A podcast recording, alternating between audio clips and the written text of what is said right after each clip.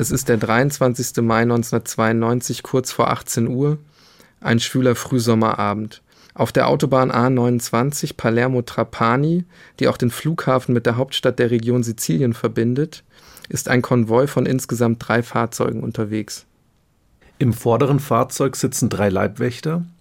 Im mittleren Wagen, einem weißen, mit kugelsicheren Türen gepanzerten Fiat Groma, ist nun die Person unterwegs, die sie beschützen. Sein Name ist Giovanni Falcone. Er sitzt am Steuer, neben ihm sitzt seine Frau. Auf der Rückbank hat sein Fahrer Platz genommen, der seit vielen Jahren schon für seinen Chef tätig ist. Das scheint zunächst einmal ungewöhnlich, ist aber leicht erklärt. Falcones Frau wird bei Autofahrten schnell schlecht, weshalb man den Chauffeur kurzerhand nach hinten verfrachtet. Ich nehme mal an, das tut man, damit man sich eben als Ehepaar besser unterhalten kann. Giovanni Falcone ist Italiens Mafiajäger Nummer eins. Wir haben ihn schon in der letzten Folge kennengelernt. Die Morddrohungen der Cosa Nostra, der sizilianischen Mafia gegen ihn, lassen sich längst nicht mehr an einer Hand abzählen. Kaum ein anderes Leben in Italien ist so gefährdet. Die Gefahr betrifft aber natürlich nicht nur ihn selbst, sondern auch die Menschen, die ihm privat nahestehen und beruflich ständig begleiten. Diese permanente Bedrohung bedeutet, natürlich ein Leben in totaler Abschottung. Eigentlich kennt deshalb auch kein Mensch außer den Eingeweihten die Route von Falcone und seinem Dross an diesem Tag. Solche Sachen sind streng geheim. Neben den Leibwächtern in Wagen 1 und den Falcones samt Fahrer in Wagen 2 besteht die Kolonne noch aus einem dritten Auto. Und darin fahren am Ende des Konvois nun drei schwer bewaffnete Polizisten. Das Ehepaar ist an diesem Samstag nach einer harten Arbeitswoche in Rom wieder einmal auf dem Weg in das eigene Wochenendhaus in der Nähe von Palermo. In Palermo war Falcone lange als Untersuchungsrichter tätig, bis er eine leitende Funktion im Justizministerium in Rom übernimmt. Da glaubt er, die Mafia in der italienischen Hauptstadt noch effektiver bekämpfen zu können.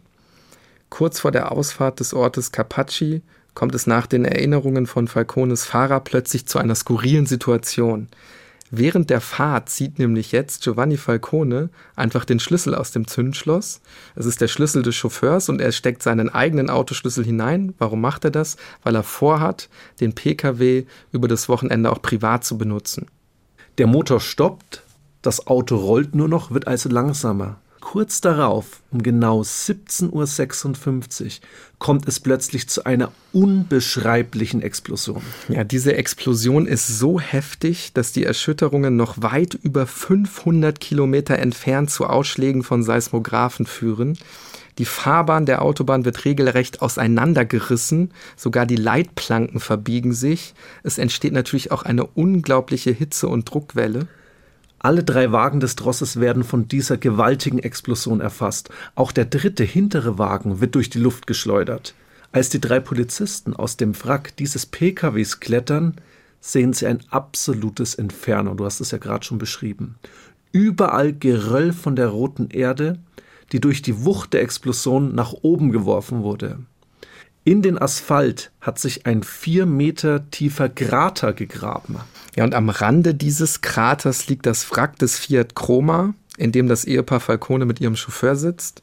Während der erste Wagen mit den Leibwächtern 50 Meter durch die Luft fliegt und wirklich komplett zerstört ist, also der ist vollständig ausgebrannt, sehen die Polizisten, dass vermutlich durch das Manöver mit dem Zündschlüssel der Wagen der Falcones und des Chauffeurs nur vorne erwischt wird. Nur in Anführungsstrichen, weil da wirklich die komplette Schnauze einfach weggerissen ist. Die Polizisten wissen natürlich sofort, hier kann es sich eigentlich nur um einen Anschlag der Mafia handeln. Und dass sie am Leben sind, heißt ja vielleicht auch, dass noch andere überlebt haben. Und gerade deshalb der Anschlag noch nicht, ja, vollendet ist.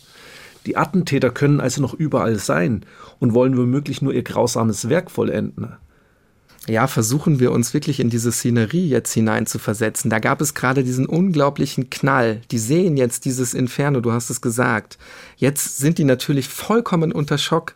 Einer der Polizisten greift jetzt nach seiner Maschinenpistole M12, aber seine Hände zittern so stark, dass er die Maschinenpistole nicht so richtig greifen kann. Also bleibt ihm nur die deutlich kleinere Dienstpistole, die nun auch seine Kollegen zücken. Und gemeinsam rennen sie jetzt zu dem Auto der Falcones. Das Problem ist jetzt aber, Der Wagen der Falcones ist mit kugelsicheren Türen ausgestattet und die lassen sich nicht so ohne weiteres öffnen. Einer der Polizisten erinnert sich später, wie er immer wieder schreit, Giovanni, Giovanni. Aber die Augen von Giovanni Falcone blicken nur noch ins Leere. Wie seine Frau überlebt er zwar für eine kurze Zeit, beide sterben aber noch am selben Tag im Krankenhaus aufgrund der Schwere der Verletzungen. Wie durch ein Wunder überlebt der Fahrer auf der Rückbank. Du hast ja gesagt, dass vor allen Dingen der vordere Teil des Autos beschädigt wurde. Er liegt einen Monat im Koma, seine Wirbelsäule ist auch verletzt. Die Milz und Teile seines Darms sind bei dem Aufprall regelrecht zerfetzt worden, aber er überlebt. Sofort tot sind die drei Leibwächter im ersten Pkw des Konvoi. Sie hatten keine Chance, ihre Leichen sind vollkommen verkohlt, ein wirklich grausamer Anblick. Die Explosion wurde, wie man sich denken kann, verursacht durch eine Bombe, eine halbe Tonne TNT versteckt in einem Abflussrohr unter der Autobahn, gezündet durch einen Fernzünder. Auf der ganzen Welt überschlagen sich natürlich in den nächsten Stunden und Tagen die Schlagzeilen. Was ist da zu lesen? Italien steht am Abgrund, schreibt etwa der Spiegel als Reaktion auf das Attentat. In der heutigen Episode sprechen wir darüber, wie Giovanni Falcone immer mehr ins Visier seiner Killer gerät. Wir reden über die blutige Rache der Cosa Nostra als Folge des Maxi-Prozesses und wie sie viereinhalb Jahre nach dem Jahrhundertprozess ihre Rache vollzieht.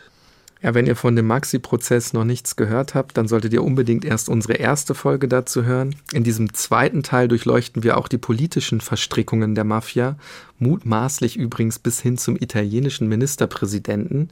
Wir beantworten die Frage, wer der Mörder Falcones ist, ob man ihn und andere führende Mitglieder der Cosa Nostra, allen voran natürlich der Boss der Bosse Hannes, Totorina, ob man die zur Rechenschaft zieht. Wir das sind Niklas Fischer und Hannes Liebrandt, zwei Historiker von der Ludwig-Maximilians-Universität in München. Das ist ein Podcast von Bayern 2 in Zusammenarbeit mit der Georg von Vollmer Akademie. Das ist Tatort Geschichte.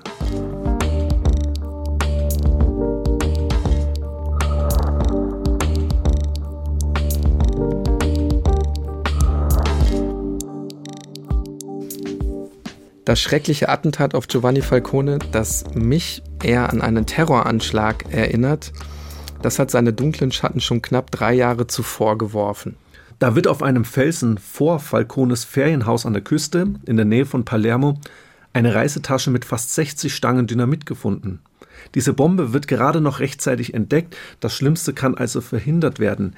Die genauen Hintergründe dieses Anschlagsversuches werden aber nie geklärt. Was aber passiert? Die beiden Polizisten, die zu seinem Schutz an Ort und Stelle sind, werden in den nächsten Monaten ne, Opfer von Anschlägen, werden als ermordet. Wenn wir beide jetzt mal versuchen, uns auch in die Verzweiflung, ähm, in der sich Giovanni Falcone in dieser Zeit befunden haben muss, hineinzuversetzen. Er ist ja auf der einen Seite ja sicherlich gewillt, den Kampf um die Mafia auf keinen Fall abzubrechen, um, um jeden Preis weiterzumachen. Auf der anderen Seite sieht er eben, wie der Tod immer näher kommt. Was tut er jetzt? Er überlegt sogar, sich von seiner Frau zu trennen, um sie nicht weiter der permanenten Gefahr auszusetzen. Zu seiner Schwester soll er gesagt haben, ich bin eine wandelnde Leiche. Und als wäre das alles nicht genug, glauben ihm einige Kolleginnen und Kollegen im Justizpalast von Palermo nicht. Sie streuen Gerüchte, Falcone habe diesen Anschlagsversuch nur inszeniert, um sich wichtig zu machen, um eben dann auch die nächste Sprosse der Karriereleiter hinaufzusteigen. Also das ist ein Vorwurf übrigens, mit dem sich Giovanni Falcone immer wieder herumschlagen muss die angebliche Selbsterhöhung dadurch, dass er sich als Held der Antimafia inszeniert, der eben ständig bedroht wird. Wir haben auch darüber schon in der ersten Episode kurz gesprochen. Er ist also eine umstrittene Person, obwohl er so viel im Kampf gegen die Mafia geleistet hat. Intrigen und auch persönliche Kampagnen sind es am Ende vermutlich auch, die seine wohl eher doch naheliegende Beförderung zum Chef des Mafia-Pools verhindern, nachdem sein Vorgesetzter sich in den Ruhestand verabschiedet hat. Im Februar 1991 wechselt Giovanni Falcone dann nach Rom in das Justizministerium. Er tritt dort das Amt als Direktor für Strafrecht an, auch wenn die Funktion ein führendes Amt ist. Er wechselt nun nach Rom. Rom ist ungefähr 1000 Kilometer von Palermo entfernt und viele denken sich jetzt, gibt Giovanni Falcone, der oberste Mafiajäger, vielleicht sogar auf. Hm, ist eben weg von Palermo und damit vielleicht auch weg vom, vom direkten Einfluss, von der direkten Mafiajagd. Er ist sich dessen durchaus bewusst und versucht deshalb auch noch vor seiner Abreise nach Rom solche Gedanken quasi selbst zu zerstreuen und erklärt in einem Interview, er habe in Palermo einen Raum gebaut, nun sei es an der Zeit, ein ganzes Gebäude zu bauen. Und tatsächlich, kaum in Rom angekommen, wischt er die Zweifel ja geradezu von seinem neuen Schreibtisch, wenn du so willst, und er stürzt sich regelrecht in die Arbeit. Schon bald wird er Maßnahmen auf den Weg bringen, mit deren Hilfe die Mafia effektiver verfolgt wird als je zuvor.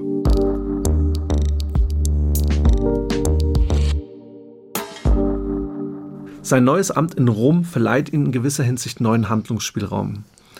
Eine ganze Armada von Gesetzentwürfen gegen die Mafia werden auf den Weg gebracht, Dazu gehört eine per Gesetz definierte Kronzeugenregelung, ein Gesetzentwurf gegen die Geldwäsche, ein Gesetzentwurf gegen die Unterwanderung der Mafia von politischen Ämtern und kommunalen Parlamenten und sogar ein eigener Fonds für die Opfer von Schutzgelderpressungen wird ins Leben gerufen durch Falcone. Zu seiner wohl aber wichtigsten Maßnahme wird die Idee, die Ermittlung gegen die Mafia im ganzen Land zu koordinieren, also eben nicht mehr nur gegen die sizilianische Cosa Nostra, sondern auch gegen die Drangheta und gegen die Camorra.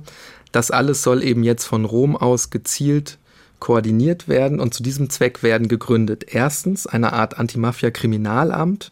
Hier werden verschiedene Einsatzkräfte, also Carabinieri, Polizei und andere Behörden untereinander miteinander verbunden. Kann man vielleicht so ein bisschen vergleichen mit dem FBI in Amerika und zweitens eine eigene nationale Antimafia-Staatsanwaltschaft mit spezialisierten Mafia-Staatsanwaltschaften in den einzelnen Distrikten von Italien. Also hier sollen eben Experten ausgebildet werden.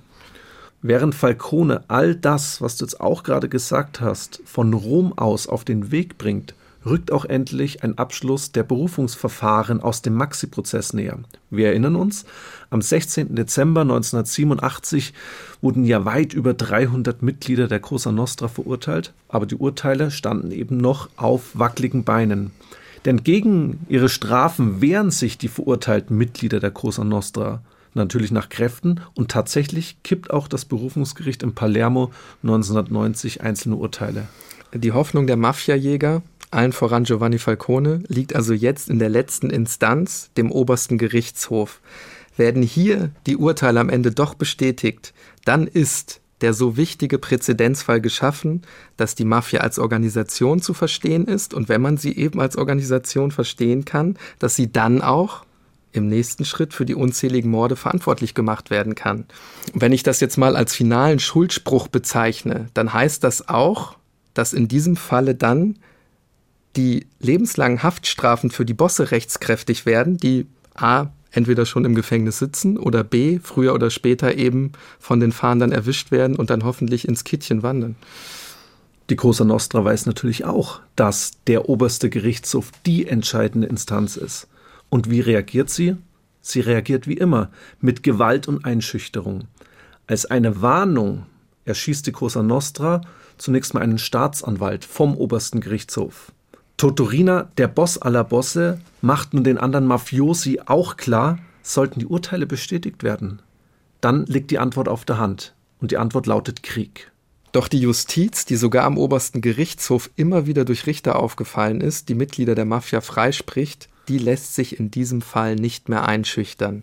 Am 31. Januar 1992 bestätigt der oberste Gerichtshof die wichtigsten Urteile und damit ist offiziell nun auch endlich bewiesen, die Cosa Nostra existiert, sie ist eine zusammenhängende Organisation und damit auch als Ganzes für die ihr zur Last gelegten Morde verantwortlich. Giovanni Falcone erklärt im Augenblick seines größten Triumphes gegenüber einem Kollegen aus dem Ausland, ich zitiere, Mein Land hat noch nicht begriffen, was geschehen ist. Dies ist ein denkwürdiger Moment. Dieses Ergebnis hat den Mythos zerstört, dass die Mafia nicht bestraft werden kann.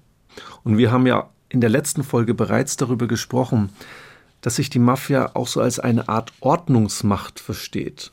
Und so verwundert es jetzt wohl wenig, dass sie sich nun selbst zum Richter aufschwingt, wie man das von einer Ordnungsmacht eben erwartet alle Mitstreiter und Komplizen, die aus der Sicht der Mafia nun nicht genügend für eine Verhinderung der Schuldsprüche am obersten Gerichtshof getan haben, werden nun bestraft. Zum Beispiel Politiker die so eine Art von Lobbyisten für die Cosa Nostra darstellten, die jetzt nur nicht verhindern konnten, dass die Verurteilungen rechtskräftig wurden, werden jetzt für vogelfrei erklärt. Im März 1992 wird der ehemalige Bürgermeister von Palermo, Salvatore Lima, per Genickschuss regelrecht hingerichtet. Er ist Mitglied der Partei Democrazia Cristiana. Er pflegt auch beste Kontakte zum siebenfachen italienischen Ministerpräsidenten Giulio Andreotti und ist zum Zeitpunkt des Todes sogar Parlamentarier im Europaparlament. Ja, und vor allem soll Lima der wichtigste Kontaktmann der Cosa Nostra für die Verbindung in das politische Zentrum der Macht in Rom gewesen sein. Und nun ist er eben aus Sicht der Mafia ein Nutzloser, der zu viel weiß. Nach dem Tod von Lima folgt dann am 23. Mai 1992 das Erdbeben, das wirklich ganz Italien in Trauer und Verzweiflung stürzt, der Mord an Giovanni Falcone. Und damit kommen wir wieder zu unserem Tatort zurück. In der Nähe der Ausfahrt Carpacci lauert an diesem Tag ein kräftiger, vollbärtiger Mann und beobachtet die Autobahn A29. Sein Name ist Giovanni Brusca, Spitzname Los Ganna Cristiani. Übersetzt heißt das so viel wie der, der den Menschen die Kehle durchschneidet. Seine Familie kommt aus San Giuseppe Jato, einem Nachbarort von Corleone. Er ist auch mit den Mafiosi dort eng verbündet. Bruskas Leute sind es, die zuvor den Sprengstoff mit einem Skateboard als Transportmittel in einem Abflussrohr versteckt haben. Als Markierung, damit man eben im richtigen Augenblick den Zünder auslöst, hat man einfach einen Kühlschrank an den Fahrbahnrand gestellt. Dass sie die streng geheime Route von Falcone an diesem Tag kennen, nährt den Verdacht, dass es sogar im Inner Circle des Staates einen oder mehrere Maulwürfe geben muss. Neben Giovanni Falcone werden vier weitere Menschen in den Tod gerissen. Und als sich die Nachricht vom Tod des Mafiajägers verbreitet, strömen die Einwohner Palermos zum Haus des einstigen Untersuchungsrichters. Ein Baum wird spontan zum Altar, Blumen und Bilder werden niedergelegt, Botschaften hinterlassen. Das Staatsbegräbnis für die Opfer des Anschlages in der Basilika San Domenico wird zu einem Zeichen unglaublicher Verzweiflung und auch Wut gegen die Mafia. Ja, die Menschen fragen sich natürlich, wie konnte diese schreckliche Tat geschehen? Zum Sinnbild des Schmerzes, aber auch des Zorns der Bevölkerung von Palermo wird die junge Witwe eines der ermordeten Leibwächter. Gestützt, um noch stehen zu können, von Weinkrämpfen geschüttelt, tritt sie an das aufgebaute Rednerpult und spricht zu den Hunderten von Menschen vor Ort, aber eben auch den Millionen, welche die Gedenkfeier gebannt vor dem heimischen Fernseher verfolgen. Sie sagt, und das finde ich wirklich sehr, sehr äh, eindringlich. Männer der Mafia, ich werde euch verzeihen, aber ihr müsst niederknien. Für mich absolut bewegende und traurige Momente. Knapp einen Monat später durchzieht eine riesige Menschenkette Palermos Innenstadt. Sie tragen T-Shirts, auf denen wieder zu lesen ist Mafiosi auf die Knie. Die Cosa Nostra wird nun anders gesehen nach diesem Anschlag auf Falcone. Besonders bedrückend ist die Gedenkfeier, bei der Paolo Borsellino, wir hatten gesagt, es war Falcones Jugendfreund und Mitstreiter im Kampf gegen die Mafia, sich nun auch an Hunderte von Menschen richtet, die sich in einer Pfarrkirche versammelt haben. Was Paolo Borsellino da spricht, steht für das Vermächtnis seines Freundes und Weggefährten Giovanni Falcone. Ja, es ist eine sehr, sehr lange Rede, aber ich versuche hier vielleicht mal so die wichtigsten Aussagen zusammenzufassen, tatsächlich auch wortwörtlich. Ich zitiere, Während er seiner Arbeit nachging, war sich Giovanni Falcone bewusst, dass die Macht des Bösen, die Mafia, ihn eines Tages töten würde. Falcone ist tot, doch seine Seele lebt weiter. Die Hoffnung lebt, dank seines Opfers, dank des Opfers seiner Frau, dank des Opfers seiner Leibwächter. Sie sind für uns alle gestorben, für die Ungerechten. Wir stehen in ihrer Schuld und müssen sie mit Freuden bezahlen, indem wir ihr Werk fortsetzen. Wir müssen uns weigern, nach den Vorteilen zu schielen, die das Mafiasystem verschaffen könnte. Wir müssen mit der Justiz zusammenarbeiten. Wir müssen auf der Stelle alle Geschäftsverbindungen, auch die scheinbar harmlosen, mit den Vertretern von Mafiainteressen abbrechen, ob groß oder klein. Auf diese Weise können wir uns und der Welt zeigen, dass Falcone lebt. Das geht für mich besonders deshalb so unter die Haut, weil darin ja schon ein bisschen mitschwingt, dass auch Borsellino weiß, dass er jetzt nun ins Fadenkreuz der Mafia geraten ist. Er war schon davor, aber jetzt eben nach dieser Rede sicherlich noch mal stärker und dass er vermutlich auch der Mafia nicht entkommen kann.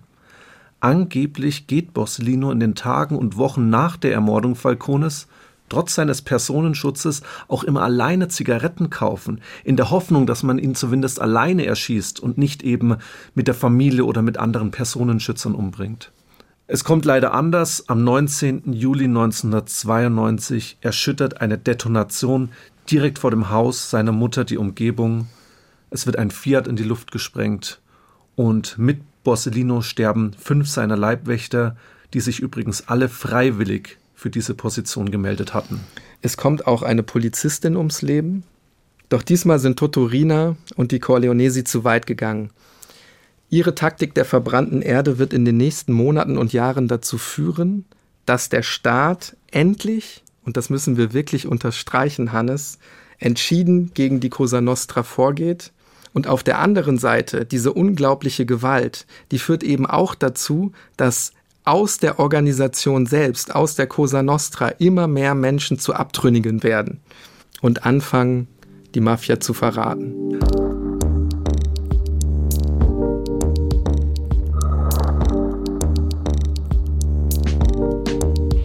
Als Folge der Morde an Falcone und Borsellino kommt es nun zum größten Militäreinsatz in Italien seit dem Ende des Zweiten Weltkrieges. Allein das zeigt, wie ich finde, die Gefahr, die in der Zeit von der Mafia ausgegangen ist.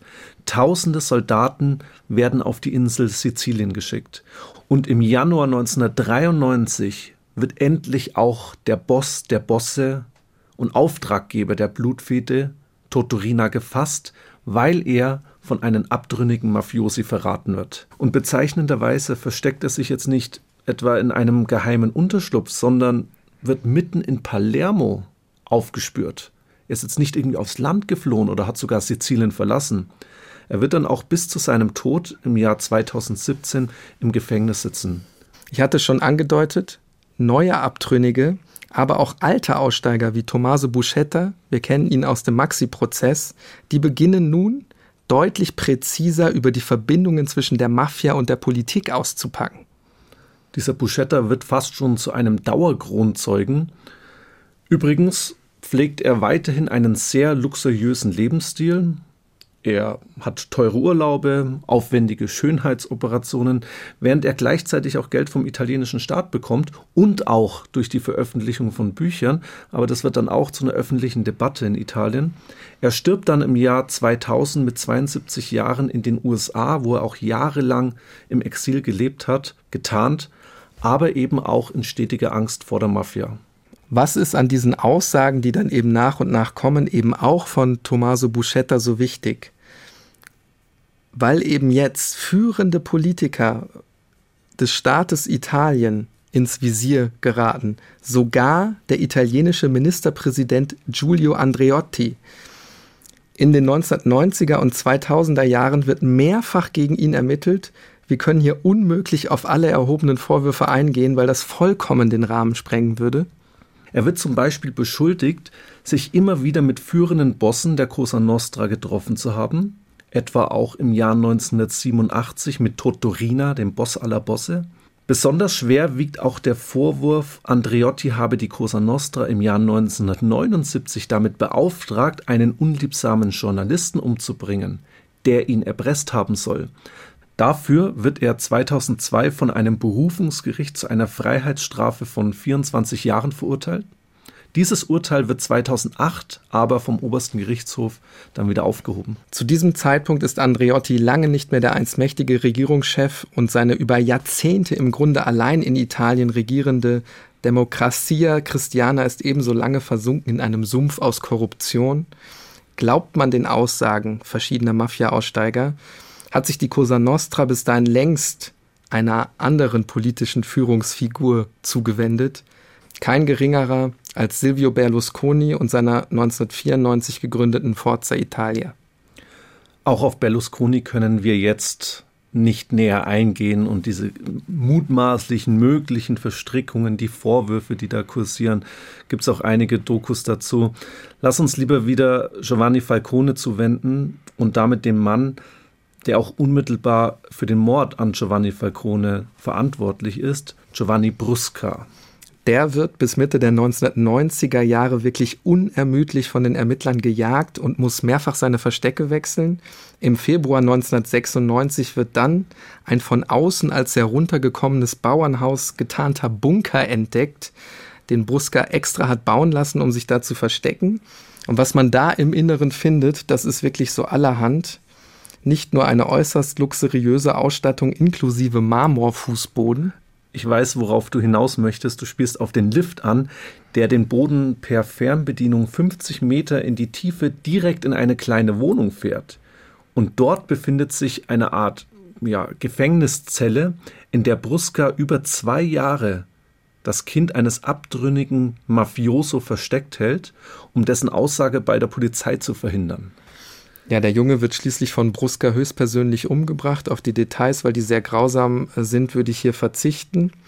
Warum wird er umgebracht? Weil sein Vater eben trotzdem mit dem Staat, also mit den Mafia-Jägern kooperiert. So viel zum Thema Ehrenkodex der Mafia und dass sie angeblich keine Kinder ermordet. Ja, wir haben über die Doppelmoral, die sich damit verbindet, ja schon gesprochen. Ich glaube, das brauchen wir da nicht weiter kommentieren. Also das ist ja somit das abscheulichste Verbrechen, was man sich überhaupt vorstellen kann. Also du entführst den Sohn, um eben zu verhindern, dass jemand seine Aussage macht. Also wirklich ein aus meiner Sicht kaum zu übertreffen schreckliches Verbrechen.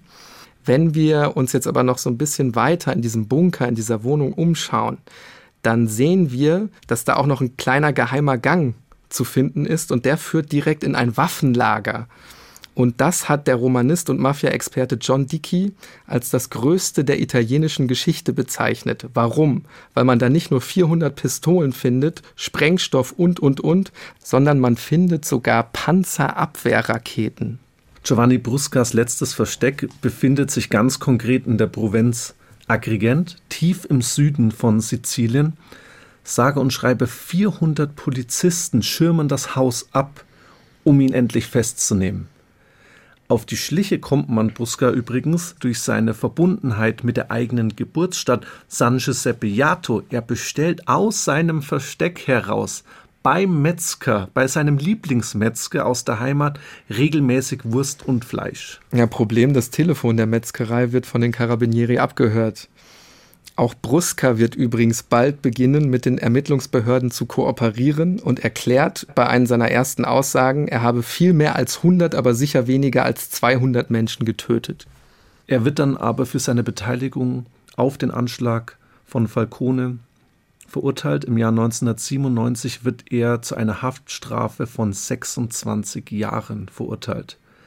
Weitere Strafen für andere Verbrechen folgen dann. Doch schon sehr früh werden ihm dann durch seine Kooperation mit der Polizei und vor allen Dingen der Justiz Hafterleichterungen gewährt. Er wird dann nach einigen Jahren sogar zum Freigänger. Die endgültige Entlassung aus dem Gefängnis erfolgte dann im Jahr 2021 im Mai und diese Entlassung sorgte in der italienischen Öffentlichkeit für riesige Empörung. Er steht seitdem unter Zeugenschutz. Seine neue Identität wird von den Behörden streng geheim gehalten.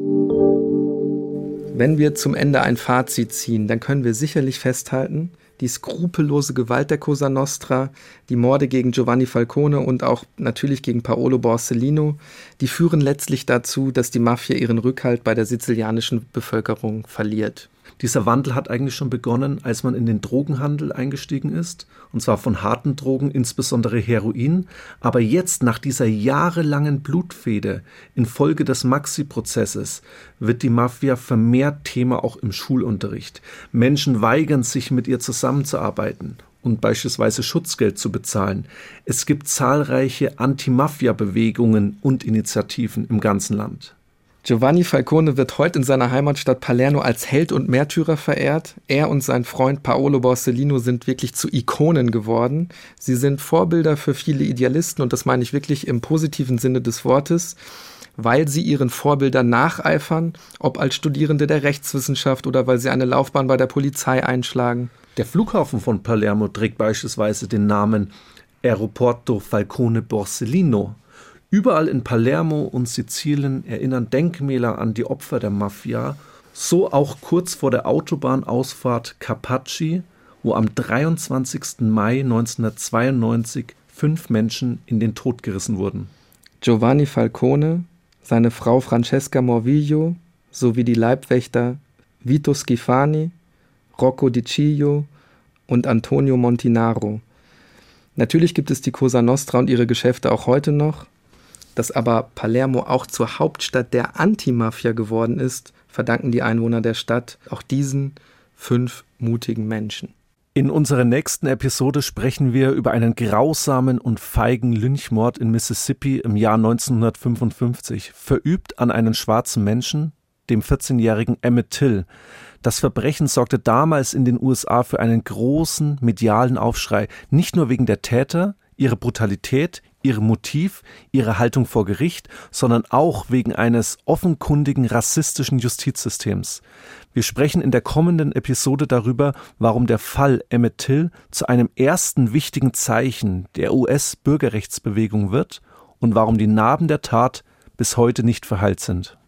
Wenn ihr Feedback oder Anregungen für uns habt, dann meldet euch gern unter unserer Mailadresse tatortgeschichte.bayern2.de und wenn euch unser Podcast gefällt, wir sagen es immer wieder, aber da ist auf jeden Fall noch Luft nach oben, dann lasst uns gern ein paar Sterne da und empfehlt uns weiter.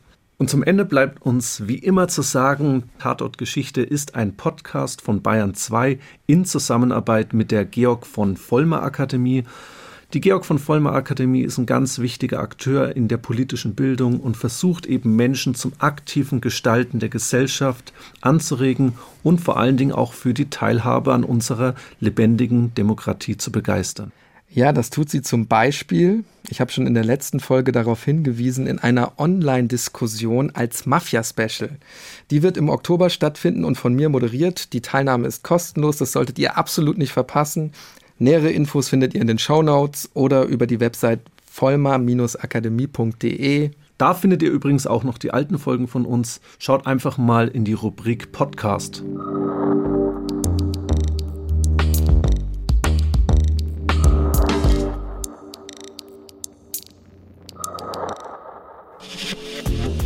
Wenn euch dieser Podcast gefallen hat, dann gefällt euch vielleicht auch Alles Geschichte.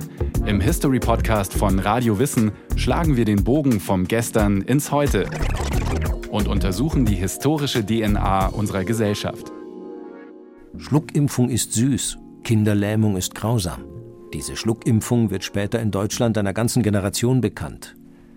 Doch bis es soweit war, musste erst ein politischer Kampf ausgetragen werden, denn es waren die 50er Jahre, die Zeiten des Kalten Krieges. Für die USA war es eine politische Katastrophe, dass die Sowjetunion einen besseren und billigeren Impfstoff hatte. Alles Geschichte findet ihr unter bayern2.de slash podcast und überall dort, wo es Podcasts gibt.